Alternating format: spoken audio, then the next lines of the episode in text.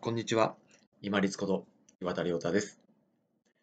一番人間にとって厄介な二大巨頭って何だと思います？私が考えるのは欲望と感情だと思っています。この欲望と感情を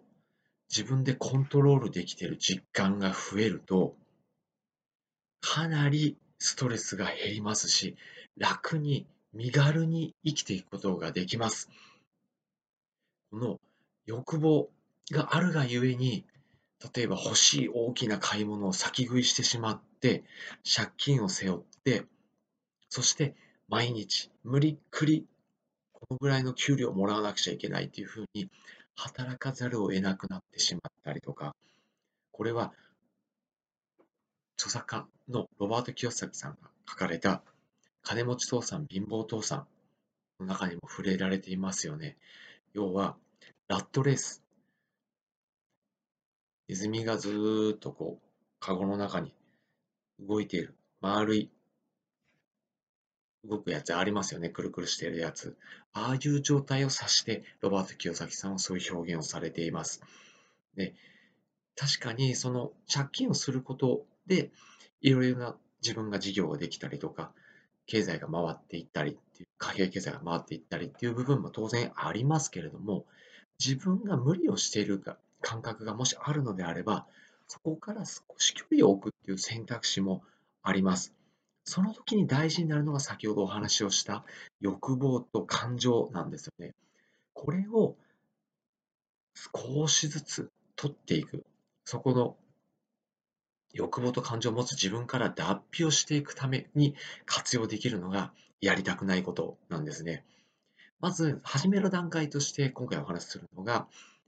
そのやりたくないと思っている、要は欲望を持っている自分に気づく。そして、そのやりたくないと思っている、その感情的になっている自分に気づくことができる。その恩恵を受けられるのが、やりたくないことのありがたみなんです。そうなんです。人間生きてると自分がやりたいことばっかりではね、当然ないですよね。私もそうですし、皆さんもそうだと思います。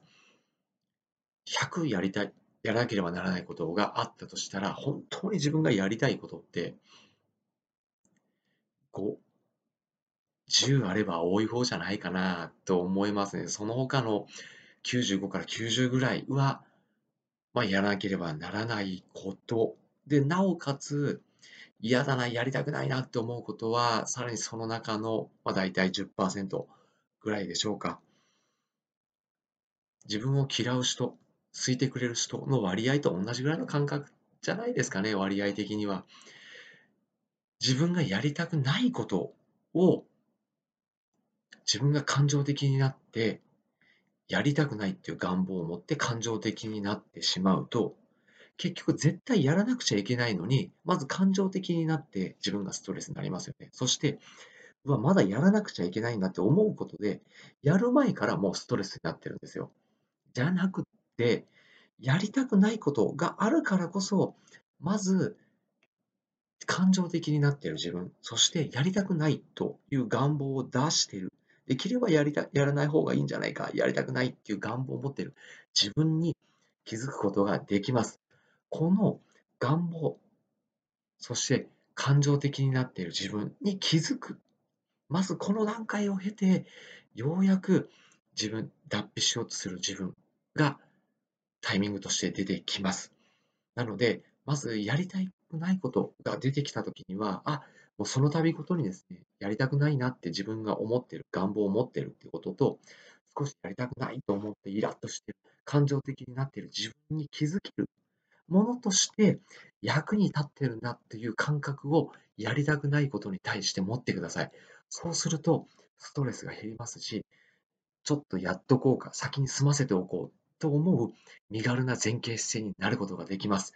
やりたくないことも活かし方次第です。感情的になっている、願望を持っている自分に気づくことができる大事なものです。本日もご清聴いただきましてありがとうございました。皆様にとって一日良い日となりますように。これにて失礼いたします。